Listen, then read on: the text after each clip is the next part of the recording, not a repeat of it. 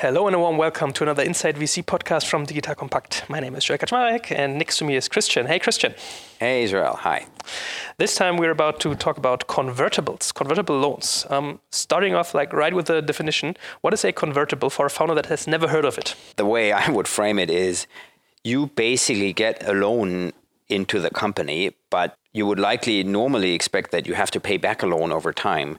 Here, the difference, and hence the term convertible, is that the expectation is that at some point and at some price, the loan gets converted into equity. So you're basically using a loan to put money in the company quickly with the expectation that ultimately it will be part of an equity transaction.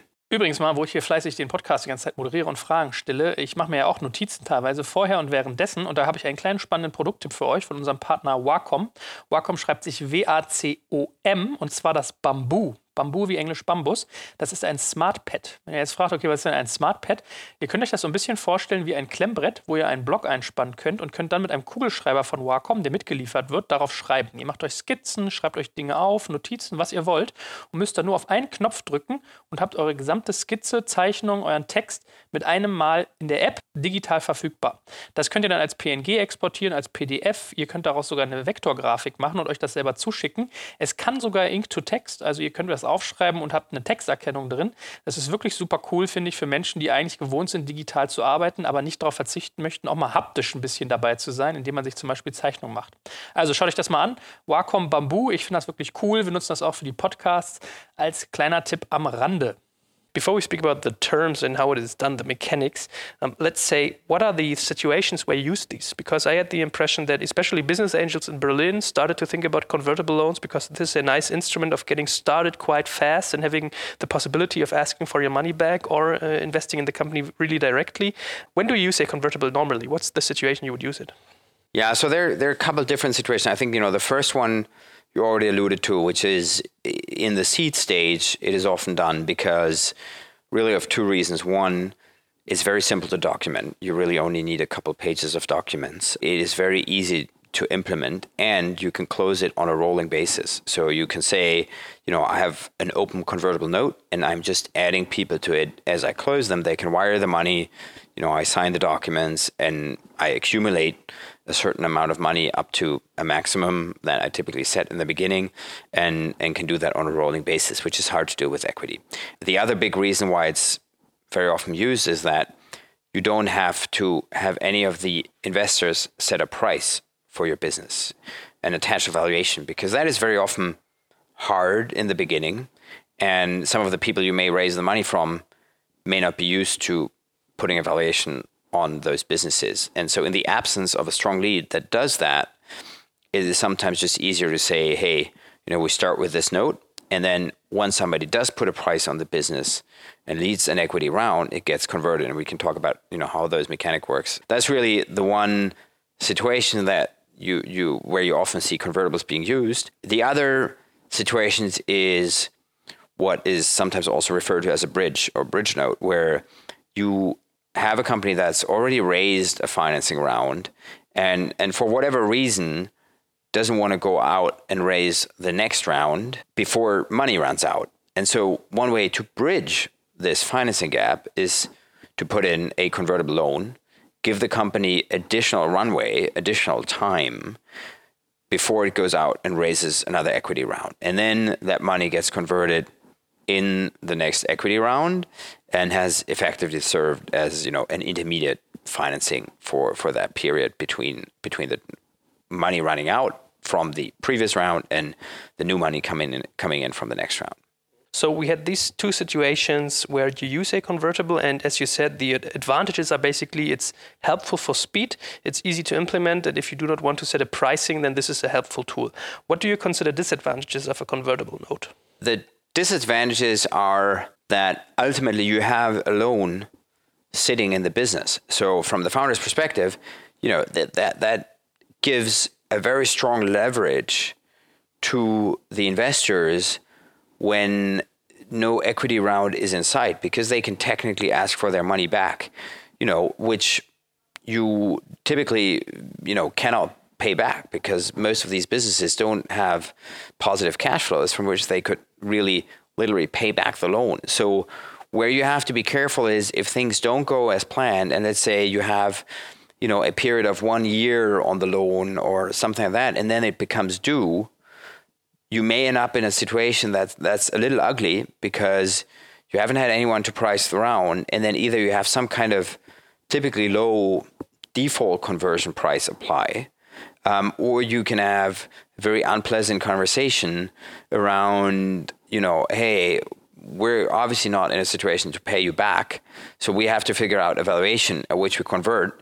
And with the absence of an outside third party putting that price on the business, that, that's just not a good conversation to have. So I think that's one thing you really want to be very careful about. And I think the other disadvantage is that it's a tool that you know not everyone likes because some people just want to have clarity about the price that they go in.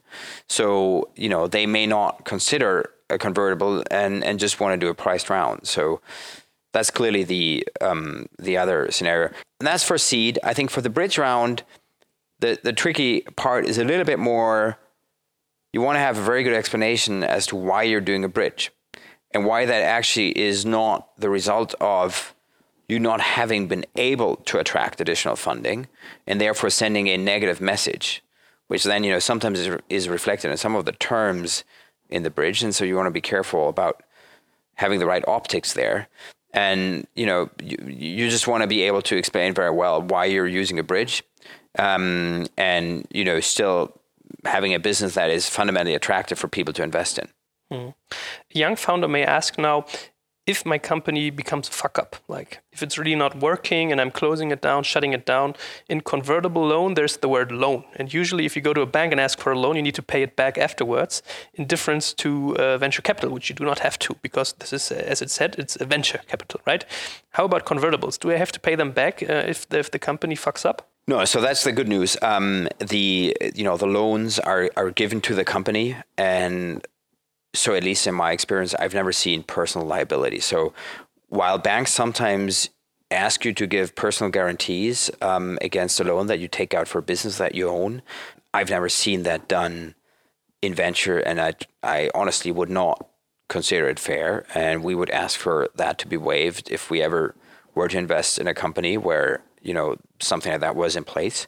No, the loan is is given to the company if the company becomes insolvent you know you have the, the typical hierarchy. And and typically actually this type of loan is something where you immediately give other debtors precedent. So in germany it is called rangrücktritt so you put the loan from a structural you know perspective behind other claims so that the company is not automatically insolvent because otherwise you could create a situation where you put the money in the company as soon as it's getting started to to get used up by operational burn, the company is technically insolvent. So you you want to you know have just a special term for that in there to accommodate that. And and beyond that, no, it's it's tied to the fate of the company. If the company does well, it's okay, and if if not, you know, it's a loss. Mm-hmm. Now, then let's deep uh, dive into the mechanics of uh, convertible notes. I, I, think a founder can hardly imagine that an investor will give you money and then waits for the crystal ball or in front of his crystal ball to ask for a, a pricing afterwards. How does it work? That's really the key because I mean, one thing you got to remember is sort of venture capital is is fundamentally an equity instrument. You take the risk, you pay a price for the shares, and you then fully participate in the upside because you're aligned with the founder's debt on the opposite side is a tool where you traditionally only give money to people where you expect them to actually pay it back. Didn't work so well in the housing bust, but typically that's what debt is, you know, meant for. On the flip side, you don't participate in the upside. If you have given debt to someone who became extremely successful or became a mediocre company but stayed alive, you're not going to make more or less money. Where on the equity, it's it's the exact opposite, right? So you are bridging sort of two very different financial instruments, and, and they're really two key terms that allow people who really want to be on the equity side of you know the river to to start on the debt side. And those are basically dictating how the conversion how the crossing of the river happens. And what you need is someone to come in within a defined period of time to do what is then defined as a qualified financing And so that is usually a financing round, an equity financing round of a minimum volume. You know, can be a million, two million, five million, whatever stage the company is at. And an independent third party puts in, you know, that money at a certain price. And then you convert your loan into equity at the same terms as that independent party with usually a discount. So that discount can be 20%, 25%, 30%, maybe 10%. It really depends on how long that loan has been sitting in the company. Because effectively, what has been happening is the company has been using your money that you put in with a loan for building enterprise value, for developing the business for, for growth. Now, that growth is what the new investor pays a higher price for than you really should have paid as the one who gave the loan three months back, six months back, nine months back. So, you know, if you gave the loan three months ago, maybe the growth in enterprise value isn't that dramatic and, you know, a smaller discount is appropriate. If you gave the loan nine months ago and you started with a guy in a PowerPoint and now there is a product, you know, you should probably have a significant discount. And so the discount rate depends on typically the time that has passed since the loan was given. And sometimes investors also ask for what's called a cap. So let's say you have a 10 million conversion cap. What it means is if somebody steps in and says, I'm going to invest at a 20 million pre, and you have a discount rate of 20%, you should really convert your shares theoretically at a price of 16 million, right? So 16 million enterprise value, 20 million minus 20%. Now, if you don't think that's fair because you really helped start the company, you have that cap in place where you say it is whatever the price the outsider says, minus 20%, but in no event more than, let's say, 10 million pre-money, if that is, or valuation, if, if that's the cap that you've put in place. So you can kind of make sure that if either somebody crazy comes around who pays a price that you think is just completely inappropriate, or you think your bridge is going to or your convertible is going to sit in there for building substantial enterprise value compared to when you put it in, then it's appropriate to put in this cap in addition to the discount. Mm. I think it's probably also possible to combine these two, right? Yes, yeah. So eh, that's routinely done. So you typically say, I have a discount, but the cap is at X. So you basically in situations where somebody comes in at a price that's lower than your cap, you just apply the discount rate. And then at one point, you know, as the valuation sort of goes up, the discount crosses the level of the cap and then it kind of stands still there. So that's why it's called a cap, right? So then you would n- never, under any scenario, pay more or convert at a price that's higher than the, the cap price.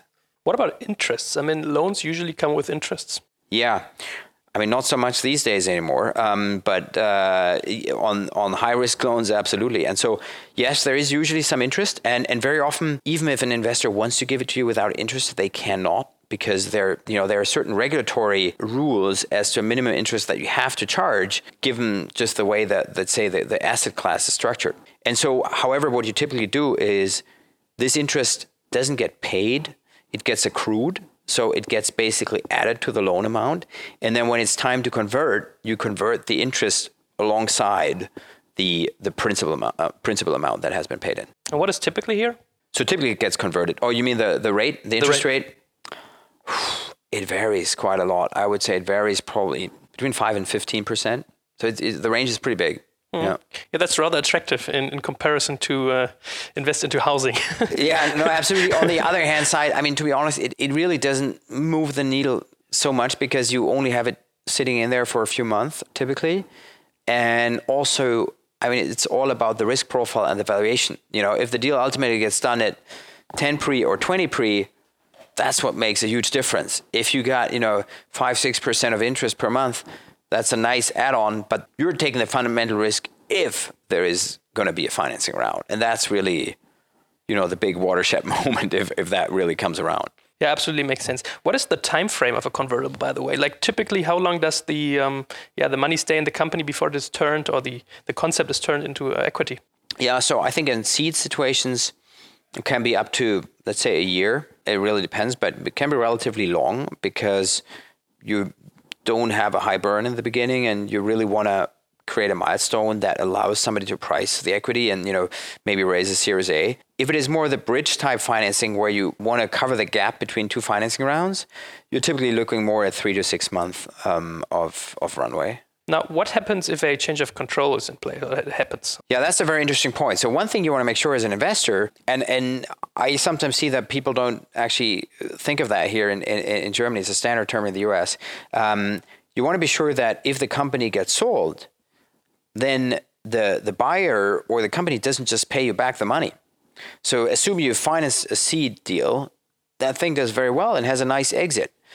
Then you want to have some kind of conversion prior to the exit. So, you know, you want to have a term that that we call no prepay, um, or a you know conversion at the option of the loan holder that basically just allows you at a price that you determine when you you know either sign the loan document or at least you put in a mechanism so again with a discount or something like that for determining a price to convert your loan into equity so that you can then really benefit from the exit as if you had made an equity investment. Because again, remember, the loan structure is really only a tool to do something quickly and efficiently that's meant as an ultimately as an equity instrument. Are there also situations where it becomes possible that a founder says, "Hey, I would like to do a prepay in general because uh, there's so much interest from American VCs or in general from VCs. I'm really overwhelmed by this, and I think that your value you created isn't big enough, or the, the valuation cap uh, we spoke about isn't fair. I would like to pay back your money." Yeah, so pay back as opposed to having you convert in the round. Yes, that can happen, and and then you've had a bad lawyer. So as investor, because you want to make sure that doesn't happen. So if you're taking the risk of financing the company through a period where there is no other capital available for whatever reason, you want to be able that if things turn out well, that you can convert into equity and you can ride the upside as opposed to get your money back plus, you know, a couple percent of interest. So you clearly want to have the right to convert at such a qualified financing event. You may, depending on how it's negotiated, not have to convert. You know, if let's say the bridge is small compared to the ultimate raise, for whatever reason, you may want to ask for your money back, assuming that, you know, for example, you're already very happy with the ownership you have in the company. Um, you've already put in a lot of capital, whatever the reason may be. So you might want to retain that optionality of being able to ask for it back if the situation allows but you clearly want to be sure that you cannot be shut out from converting. Now, there's another debt instrument some founders may have heard of, which is called debt financing. I think we should have a note here, a, a small sentence about this as well, because convertible loans do not have to do anything with debt financing in the, in the classical way as uh, uh some big players do in later stage. Maybe one sentence about this. Debt financing or venture debt, as you typically call it, that's sort of a financial instrument that, that wants to stay on the debt side of the river, so to speak. So it really kind of is a bit of a hybrid between what a bank would do and what VCs would do in the sense that it is structured more similar to a classical loan that you would get from a bank with, you know, monthly payback and you know, the ultimate goal of just getting the money back plus interest as opposed to converting it to equity, right? Why I say it also has elements of a VC is because sometimes there are, you know, some parts of the whole deal, of the venture debt deal, where they ask for a little bit of equity as a kicker, or you know, there there are other mechanisms that you typically wouldn't see in a bank loan. But venture debt basically covers the gap between VCs, where they give you money for the equity upside, and you you obviously have to suffer dilution as a founder from that, but you get money in situations where you just cannot prove that you will be able to pay it back, right? That's the whole business model of the VC. The bank, on the flip side, is never going to give you money unless you can really prove them that you're going to pay it back. Or maybe you tell them, okay, you can take my house as a guarantee, which, as I said before, you don't want to do. Um, so if your business is mature enough for that, then venture debt is potentially the right choice because they have some terms that allow them to give you a loan at a time when maybe there is a path to profitability, but you're far from having the numbers that you know the local bank would ask you for. I think it makes sense to speak about this because it, it may be confusing for uh, especially first time founders or younger founders. Now, you sit here because you're an investor and we're interested in your view, of course. How does an investor see convertible notes? If a company pops up uh, in your deal flow and says, hey, Christian, we would like to have your money to do this and that, change the world, what's your view if you see, okay, these guys took convertible notes in this and that phase? Is it more a positive signaling or a negative one?